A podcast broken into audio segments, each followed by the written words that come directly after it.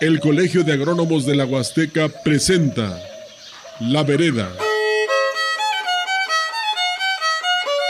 El espacio radiofónico del campo. Comenzamos. ¿Qué tal? Buen día, ¿cómo está? Le saluda Arnoldo Herbert en este décimo sexto programa de La Vereda, que presenta el Colegio de Agrónomos de la Huasteca y agradecemos a todos los radioescuchas en los 20 municipios de nuestra Huasteca Potosina que nos sintonizan a través de la CB, la gran compañía en el 98.1 de la FM y en su repetición los miércoles a las 5 de la tarde por la XR en el 100.5 y por las redes sociales obviamente más allá de las fronteras de nuestra región. Hoy queremos saludar de manera muy especial al municipio de San Martín Chalchicuautla, la palabra Chauchicuautla tiene raíces náhuatl y quiere decir Chalchihuitl, esmeralda sin pulir, y Tlán abundancia, o sea que es el lugar abundante de verde esmeralda. El municipio, fíjese, fue creado en 1827, es uno de los más antiguos en el estado y es un municipio productor de cítricos, pero principalmente ganadero. Un saludo a todos los amigos de San Martín Chauchicuautla. Y déjeme platicarle que en este décimo sexto programa de La Vereda estaremos hablando de algo muy interesante. Está lloviendo menos, hace más calor que antes, estamos produciendo menos alimentos, hay menos agua en los ríos. Pues sí, si se le vino a la cabeza esa palabra, eso es. Hoy vamos a estar hablando del cambio climático, donde todos somos responsables de ello. Y para ello le comparto las líneas abiertas para sus comentarios, el teléfono en cabina 481-382-0052 y en WhatsApp y mensajes de texto el 481-113-9887. Y para hablar del cambio climático, pues obviamente debíamos de invitar al químico Fernando Domínguez Córdoba, de la Asociación Ecológica Proyecto Verde. Fernando, te agradezco muchísimo que nos estés acompañando el día de hoy. Bienvenido. ¿Qué tal? Este, no, pues al contrario, eh, Arnoldo, un gusto este, grande estar compartiendo los micrófonos aquí en la, en la XSB. Y, este, y bueno, pues es un problema, menudo problema tenemos encima. Y bueno, pues es, está en nosotros empezar a tratar de solucionarlo. De acuerdo. Eh, la frase de la semana el día de hoy es, escúchela bien, porque esta es la moraleja del día de hoy. La herramienta más eficiente para combatir el cambio climático eres tú. En cuestión de agrocartelera, el día de hoy tenemos eh, la invitación por parte de la Secretaría de Agricultura a poder ver a través del el canal de YouTube de la Secretaría de Agricultura el día 31 de agosto de 11 a 1 y media de la tarde el ciclo autosuficiencia alimentaria e innovación de prácticas tecnológicas y se está hablando del cacao y el chocolate. ¿Qué cree? Ese era un cultivo que existía en la Huasteca y que ha desaparecido. El cambio climático. ¿Qué cosa es el cambio climático? Cada vez lo escuchamos y habría primero que diferenciar qué es el cambio climático y el calentamiento global. Son dos cosas diferentes que a veces confundimos. El cambio climático es la variación global del clima, ¿sí?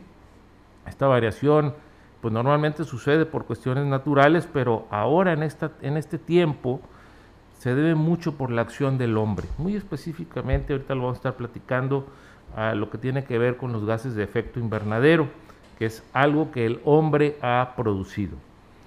Y el, el calentamiento global, pues es una consecuencia de este cambio climático, precisamente. ¿sí? La Tierra se está calentando ¿sí? este, de manera importante. ¿no? Eh, esto tiene origen, pues obviamente, en la quema de los combustibles fósiles que genera estas emisiones de gases de efecto invernadero y que vuelve o forma una capa en la atmósfera que atrapa el calor y por consecuencia eleva las temperaturas y por consecuencia modifica todo el clima. Ahí es donde está el meollo del asunto. Y ahí es donde vamos a estar platicando hoy de manera muy importante sobre qué y cómo debemos de hacer para combatir este cambio climático. Porque el cambio climático trae graves consecuencias. Por repasar cuatro que vamos a revisar aquí con Fernando, pudiéramos hablar precisamente de la meteorología intensa, o sea, cambios bruscos en el clima que ocasionan una serie de consecuencias que vamos a estar platicando. Entre ellos daños salud, a, la salud de las personas, obviamente pérdida de medios de vida, ¿qué quiere decir esto? Cambios en nuestra manera de producir, pero sobre todo de producir alimentos. Y obviamente esto genera migración. Pero Fernando, ¿cómo está o cómo está influyendo este cambio climático en la Huasteca? Yo, por ejemplo, me viene a la mente el tema más recurrente que es, ahora tenemos que esperar que la cascada de Tamul tenga agua. Ciertamente. ¿Sí? Cuando antes pues siempre tenía agua y más allá de lo que pueda estar sucediendo con los cañeros, hay un problema adicional que tiene que ver con el clima, ¿no? Entonces, ¿cómo estamos en la Huasteca? ¿Qué ha pasado? ¿Cómo está influyendo el cambio climático en la Huasteca? ¿Dónde lo vemos? Claro, bueno, eh, como bien lo, lo comentas, eh, pues uno de los efectos o, lo que se nota cuando hablamos de cambio climático, pues son los extremos. Vemos en, eh, bueno, por lo menos en nuestro país, por ejemplo, pues la Huasteca verde, la verde huasteca pues siempre se caracterizó por una humedad alta. Calor sí, pero bueno, eso se mitigaba con eh, muy buenas temporadas de lluvia. Recuerdo eh, en mayo, por ejemplo, siempre había lluvias y luego se repetían en septiembre, que era la época de los huracanes. Cada dos o tres años teníamos un par de meteoros que nos pegaban, entre comillados, y, bueno, pues los mantos freáticos, los ríos, la cascada, que hoy es el icono turístico de nuestra, de nuestra región, pues siempre, siempre llena de agua, ¿no? Ese río que le cae al Santa María, incluso pega del otro lado de, de la montaña, del cerro, y bueno, se hace un espectáculo. Pero hoy, ciertamente tenemos la misma cantidad de agua, eso, eh, inclusive tenemos la misma cantidad de dióxido de carbono, ya sea en la atmósfera o fijada en nuestra biomasa, ¿no? El problema es el desequilibrio, ¿sí? Hoy, bueno, hace un par de semanas llovió 10 eh, pulgadas en algunos lados, pero nuestra esponja, por así decirlo, o nuestra humedad se va de inmediato. Hoy ya tenemos el río otra vez en niveles, pues si bien está bien el río, va si lo ves con agua, pero bueno, ya el río eh, ha arrastrado gran cantidad de agua, no tenemos reservorios y los reservorios natural de agua, de agua pues es nuestra nuestros mantos este, boscosos, ¿no? Entonces ahí es donde le hemos pegado originalmente al agua azteca. Obviamente, pues eh, los cambios de uso de suelo, los cañeros, que no todo es su culpa, eh, la ganadería extensiva originalmente, hace años, pues eh, se taló gran cantidad de bosque, se sigue haciendo, pero ahora en, en las sierras. Y hay lugares, Arnoldo, que yo creo que aunque adolecemos de la visita de los, de los turistas y estamos en espera de ello porque pues nos derrama economía, tenemos que voltear hacia nuestras partes altas, eh, protegerlas. Esa sería yo creo que una de las primeras acciones muy globales en este, valga la, la contradicción, globales en nuestra, en nuestra zona, ¿no? Que nuestros gobiernos de los tres niveles volteáramos a ver qué no debemos tocar hoy, que es como nuestra cuenta de banco, es lo que tenemos en saldo. Y bueno, pues intentar este, con las pequeñas acciones día a día en casa, eh, pues tratar de mitigar este grave problema que ya no nos salvamos. ¿eh? No, no hay una, necesitamos forzosamente ya modificar nuestros hábitos, nuestras formas de vida, de consumo sobre todo, porque ya no hay vuelta atrás. El clima Ah. ha cambiado de manera muy radical. importante. Sí. de hecho, eh, yo leía el día de ayer que pues la ONU nos decía que no deberíamos de aumentar 1.5 grados centígrados la temperatura, porque si no íbamos a tener consecuencias muy graves y creo que vamos Sí. muy mal, ¿no? En ese tema. Creo que ya sí, sí. ni siquiera hemos respetado eso y en el día a día lo vemos. eh, mu- muchos hemos visto que en el calor extremo de repente vemos caer eh, pájaros, ¿sí? Pájaros Sí, chiquitos, sí. Que mueren prácticamente de calor, Así ¿sí? Que no estaban acostumbrados a esa temperatura. O por ejemplo, pues los ganaderos, tenemos muchos ganaderos que no tienen agua, que tenían antes es. agua en sus arroyos, en sus presas, y que ahorita con este cambio de clima, pues prácticamente están llevando agua de otras fuentes de abastecimiento para poder sostener el negocio. Así ya es. no hablemos de los liches, que aparentemente yo quisiera preguntarle a, a usted que me está escuchando, ¿qué tanta abundancia de liches tuvo este año? ¿Qué tanto comimos liches? La verdad es que la producción, nos decía el ingeniero Udón hace unos programas atrás, cerca del 70% se perdió. Sí, sí, sí. Y se perdió porque hubo un invierno cálido, entonces no se estimuló la floración. Y luego se vinieron unos calores extremos que prácticamente secaron la fruta, ¿sí? Y no creció. Debemos de recordar que la mayor parte de la actividad agropecuaria en nuestra región es de temporal y que definitivamente requerimos de que llueva para que pues los medios de vida de la mayoría de la población de esta región pues puedan seguir funcionando, ¿no? Llámese ganadería, llámese citricultura, cafeticultura, la misma caña de azúcar, nos decían en programas anteriores que es muy poco el porcentaje de riego que existe en la mayoría de temporal y si uno analiza eh, ya se empiezan a buscar territorios eh, para producir caña pegados a los ríos hacia el sur de la Huasteca, hacia el río Moctezuma, hacia el río Axla, ¿sí? Y precisamente es por este estrés hídrico de que acá en el norte estamos, está dejando de llover, ¿no? Entonces, eh, yo creo que sí es algo que sí está sucediendo, que sí nos está pasando aquí en la región, Fernando,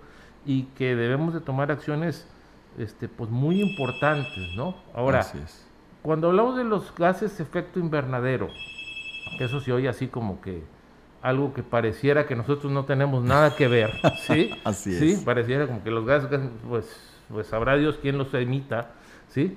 En nuestra vida diaria, ¿cómo estamos contribuyendo a que esos gases de efecto invernadero se incrementen más allá de lo que pues, sería lo normal en un consumo de nuestras vida, de nuestra vida, ¿no? Claro, bueno, eh, bien lo, lo comentas. eh, el, efecto invernadero es el origen de esta consecuencia que, que, estamos viviendo, ¿no? En los ochentas, un eh, químico, Mario Molina,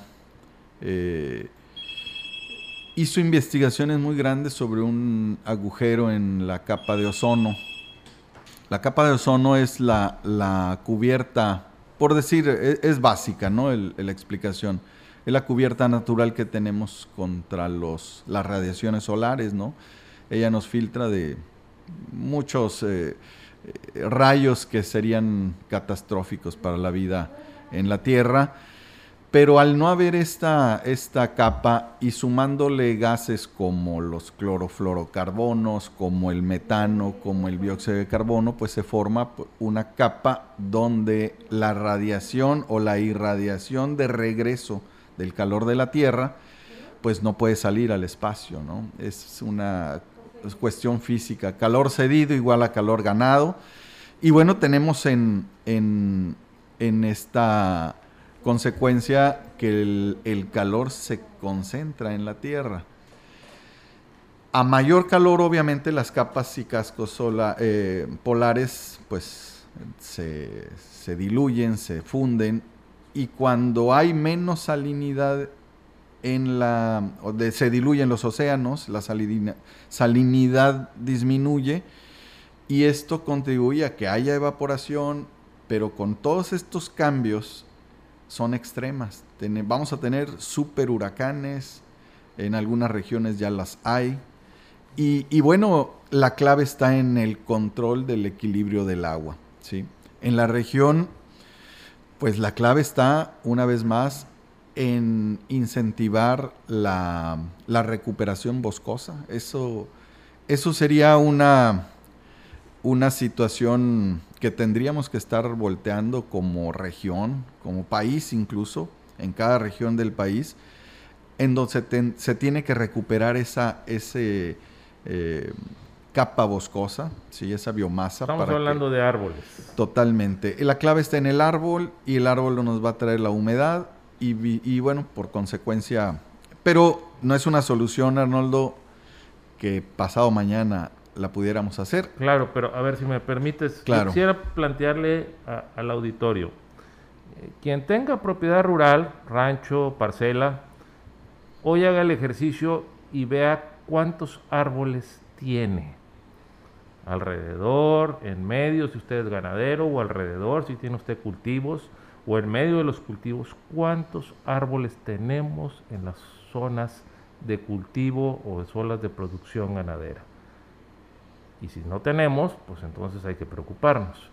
Y quienes estamos en las ciudades o en las cabeceras municipales de los municipios, sálgase a la calle y cuente el número de árboles que tenemos por cuadra y con eso nos vamos a poder dar una idea de efectivamente lo que estás comentando, ¿no? El, daño y la necesidad sobre todo de tener más árboles para generar ese balance hídrico que, que comentas. Claro. Ahora, más allá de eso, Fernando, ¿qué, ¿qué tenemos que hacer en el día a día?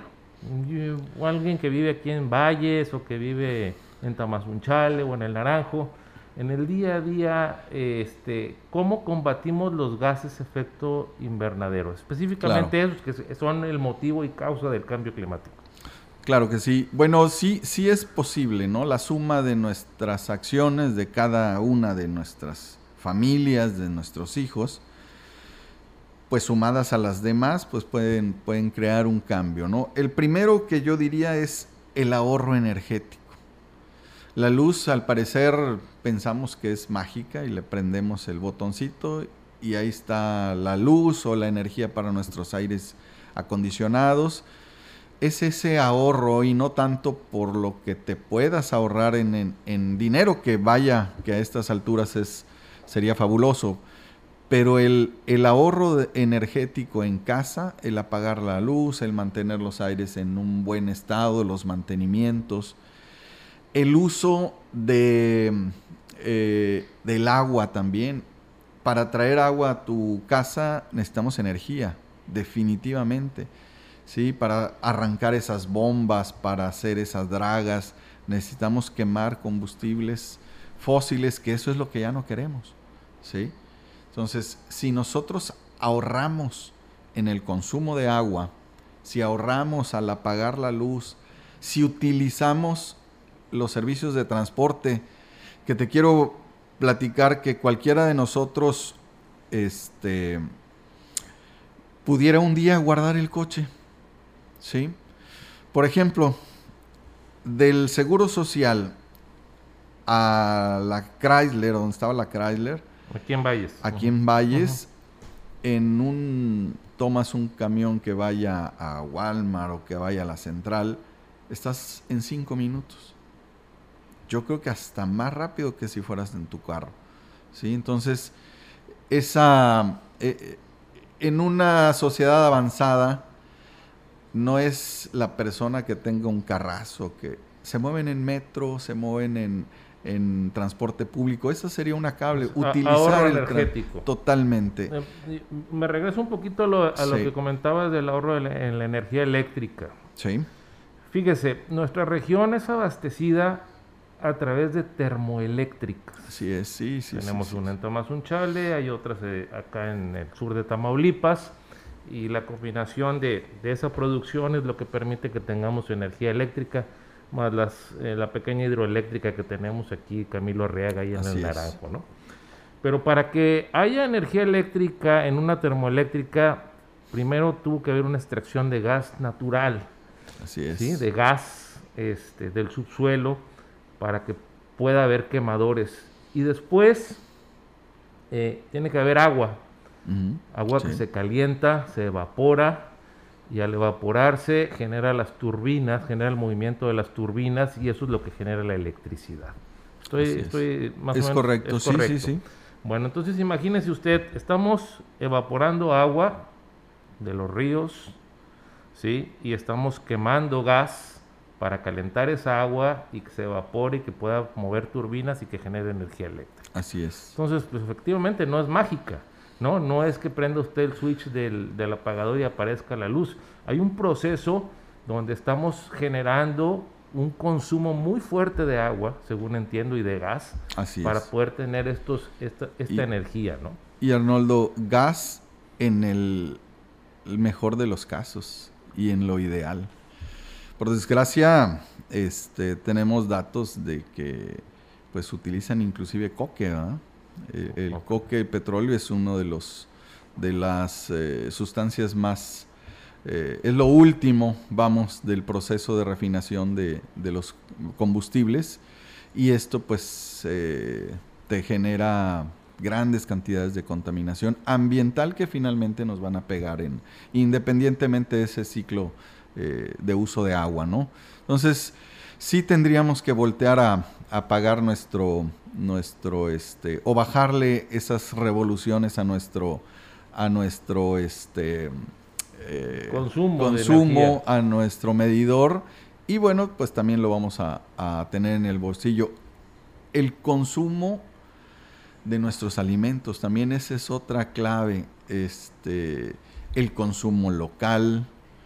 De alimentos. De alimentos, sí. Eh, el consumo de carne también es una parte muy importante para la generación de, gas invernadero. La producción eh, eh, de ganado de manera intensiva como la tenemos en la región, eh, pues también genera grandes cantidades de, metano sobre todo y, bueno, pues es uno de los gases idóneos para incrementar la temperatura de, la atmósfera, ¿no? O sea, de la Tierra. De acuerdo contigo en eso y quizás si pudiéramos tener más árboles en esas áreas ganaderas, pudiéramos generar ese ese equilibrio entre el gas natural de las heces fecales del ganado contra el, dióxido de carbono que puede tomar, ¿no? La función del árbol es fijar el carbono. Ese es el eh, eh, ese es lo que nuestros amigos los árboles hacen, ¿no?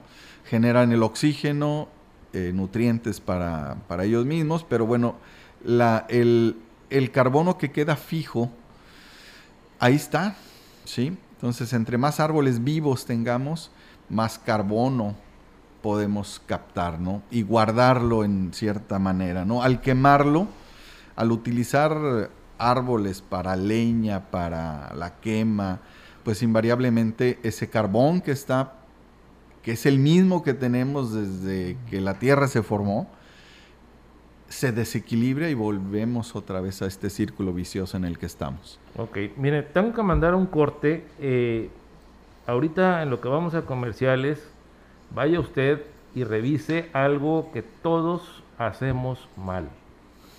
La conexión de nuestros celulares las dejamos pegados a los contactos. Y ahí se está consumiendo energía. Poca, Así es. pero finalmente se está consumiendo energía. Estamos quemando gas y evaporando agua de más. Entonces, ahorita en comerciales, llévese su radio, vaya y desconecte y aquí nos vemos de regreso para hablar sobre qué vamos a tener que hacer hacia el futuro precisamente para eh, mitigar esto del cambio climático. Regresamos. Todos los sábados en punto de las 9 de la mañana, participe llamando a los teléfonos 481-382-0052 y 481-113-9887.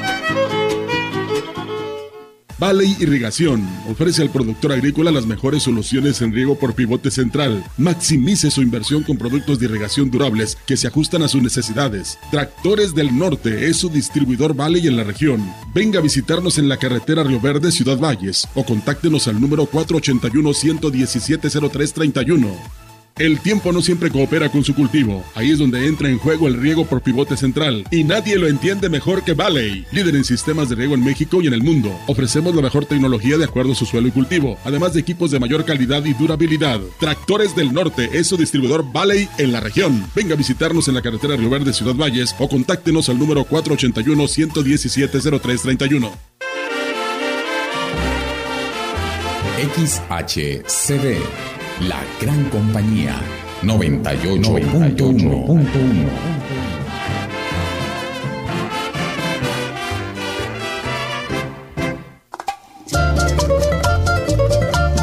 Todos somos CB, la gran compañía.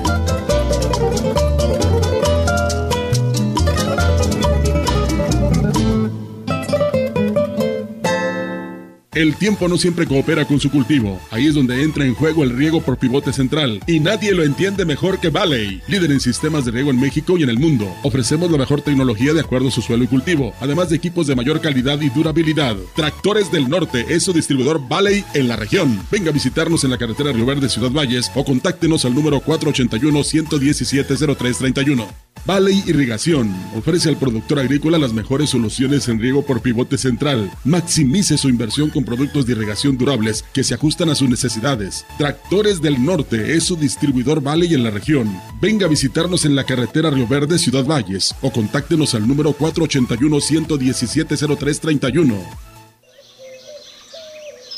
Todos los sábados en punto de las 9 de la mañana, participe llamando a los teléfonos 481-382-0052 y 481-113-9887. Regresamos a la vereda con este programa muy interesante que tiene que ver con el cambio climático. Estaba yo checando y a esta era donde el hombre ha tenido una influencia muy importante en el clima, algunos científicos están llegando al concepto que se va a llamar antropoceno. Tiene que ver la era donde el hombre tuvo mucha influencia precisamente sobre el mundo. Fernando, ¿qué más debemos de hacer para ayudar a que este cambio climático no nos pegue y que, vuelvo a repetirlo, podamos seguir produciendo nuestros alimentos, podamos seguir teniendo el nivel de vida que tenemos, ¿sí? de manera muy responsable ¿sí? y evitar sobre todo un tema que no hemos visto que es ser refugiado medioambiental, refugiado climático. O sea, al rato vamos a tenernos que ir ¿sí? de alguna región o de algunas regiones porque ya no vamos a poder con el clima para producir alimentos o para poder vivir. ¿sí?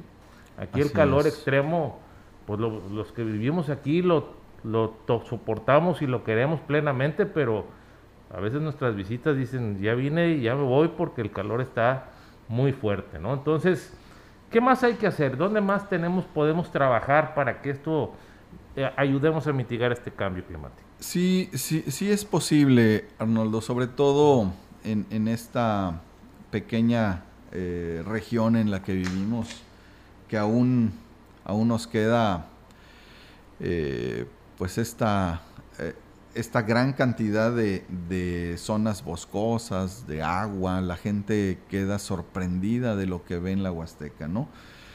Necesitamos voltear hacia nosotros mismos, necesitamos eh, consumir local, eso es clave, Arnoldo. Eh, ¿Para qué traer productos de otros lados en donde vas a gastar en esa logística de transporte, si puedes consumir en lo, lo que nosotros estamos produciendo. Cada región tiene sus propias eh, alimentos que se generan con, por las latitudes en las que estamos. Y bueno, hay temporadas, ¿no? Eh, hoy en la Huasteca Sur hay una cantidad enorme de mangos, por ejemplo, ¿sí? Eh, tenemos eh, gran cantidad de hongos, tenemos gran cantidad de plantas que son nutricionalmente muy valiosas y ricas, ¿no? Entonces, tenemos que consumir local invariablemente. Otra de las, de las cosas que tendríamos que hacer son esas tres R's famosas que, que vemos en las desde la primaria y la secundaria en nuestras clases, que es reducir, reciclar y reusar. ¿Sí? Esta, esta, darle una segunda oportunidad a nuestros productos, este, poder acudir a los mercaditos de segunda mano, la verdad es que ahí le damos una segunda oportunidad a esa producción de, de artículos que se ahorraría energía ¿no? en el futuro. Y otra cosa también es el, disminuir el consumo. Y ahí también le pegamos al problema grave que tenemos con la basura o los desechos este, sólidos urbanos. La basura, sí. bueno, ¿qué pudiéramos decir? Es un tema, es todo un tema, pero bueno, no es materia de la vereda de manera directa, pero, pero sí, eh, cada vez somos más contaminadores con la basura. no aprovechamos lo poco, no reciclamos, no separamos basura y, pareciera algo como que no nos correspondería, pero volvemos a lo mismo. En los basureros también son chimeneas de metano. Totalmente, sí, sí, sí, Que se está ahí generando una combustión y también son focos de incendios que también generan dióxido de carbono en fin, si nosotros tuviéramos un manejo más responsable con la basura, ¿sí? independientemente de lo que los gobiernos locales puedan, quieran o deban hacer. Claro, sino, claro. sino nosotros como personas. Sí, la responsabilidad eh, mayúscula es, es la nuestra, ¿no? Tan solo el consumo de desechables, Arnoldo, es impresionante, ¿no? La bolsita de plástico que hoy otra vez vuelve a inundarnos. Había habido ya una disminución grande del uso de estas, de estas bolsas. Hoy ya veo algunas bolsas compostables, pero podemos llevar nuestra bolsita de, de reuso, nuestra bolsa de tela, como le hacíamos cuando éramos niños y te mandaban a las tortillas. Ahora, no tenemos que esperar que el gobierno nos diga las cosas. ¿Estamos de acuerdo? Es sentido común. Si finalmente estamos, si no disfrutamos del lichis este año, la naranja también me dicen que vamos a andar muy mal porque la mayoría es de temporal. Si la cascada de Tamul eh, tenemos ese problema, el río Axla, el río Moctezuma están a niveles bajísimos, pues ¿qué tenemos que esperar a que nos digan qué? O sea, creo que podemos hacerlo nosotros mismos por, por nosotros mismos y por la gente que queremos, los más chicos, los hijos, los sobrinos, ¿sí? Que no les podemos dejar un, un mugrero de planeta, ¿no? Ahora, ahorita en, las llamadas, los comentarios del público, nos habló el licenciado Gregorio Carranco Vargas, de Ébano, y se menciona que están teniendo pérdidas en soya por sequía del 40%. 40% allá en la planicie huasteca, ¿sí? De 40% por lo que tiene que ver con este verano cálido que hemos tenido, que precisamente este, nos está afectando a todos. ¿Qué más, Fernando? ¿Qué más debemos de hacer para, para un, último, un último comentario antes de tu conclusión?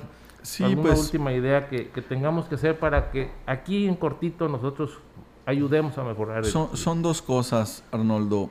Eh, bien lo dices, la responsabilidad es nuestra. Gran parte de, del problema, por, por, por decir el de la basura, es nuestro que nosotros generamos. Y, una de las acciones que debemos hacer es la, la educación ambiental, Arnoldo. Enseñar a nuestros hijos a hacer estas mínimas cosas, lo que tenemos aquí, lo que hemos comentado y lo podemos repasar, dejar de utilizar el coche, ahorrar electricidad, reciclar, reusar y reducir el consumo de nuestras, este, acudir a mercaditos locales, controlar el consumo de agua, enseñar a nuestros hijos finalmente a respetar el medio ambiente. El medio ambiente es nuestra casa, es, es el lugar en donde vivimos, donde crecimos, donde trabajamos. Y si nosotros no cuidamos nuestra casa, pues nadie lo va a hacer. Y efectivamente tendríamos que salir a buscar eh, mejores condiciones de vida, ¿no? Entonces, teniendo un Edén porque lo tenemos, es una cosa, yo me maravillo día a día caminar por el, por el sendero de, del río, de la tortuga hacia el norte, que bueno, ahí ya nos encontramos con algunas situaciones que, que, que, es conciencia de cada quien. Tenemos una gran cantidad de aves, tenemos una gran cantidad de peces, anfibios, flores, que está en nuestra responsabilidad humana respetar, ¿verdad? De acuerdo. Le agradecemos a Alberto González también, que dice, buen día, excelente programa. Es importante generar conciencia en la población de hacer un uso más responsable de la energía. Voy a, a, pasar al pronóstico del tiempo, que nuevamente tiene que ver mucho con el cambio climático. Vamos a tener esta semana que entra temperaturas entre 34 y 26 grados centígrados. Vamos a tener vientos del norte-noreste y del este-noreste entre 12 y 16 kilómetros por hora. Una humedad relativa alta, por arriba del 70%. Y vamos a tener una semana con probabilidad de tormentas por la tarde. Cielos desoleados a medio nublados y con una precipitación por arriba del 50% por las tardes. Fernando, a manera de conclusión, claro. ¿qué podemos hablar sobre el cambio climático? Eh, invito a nuestros radioescuchas y a quienes nos están escuchando o viendo por los medios electrónicos, redes sociales, que busquemos, googleemos en, nuestras computadoras o teléfonos eh, cómo medir nuestra huella de carbono nos vamos a llevar una sorpresa eh, muy grande, porque ahí es una manera de test de cómo estamos viviendo, ¿no? Cuáles son los rangos idóneos y cuándo estamos saliendo de los, de los rangos en donde el efecto eh, de producción de gases invernaderos pues aumenta.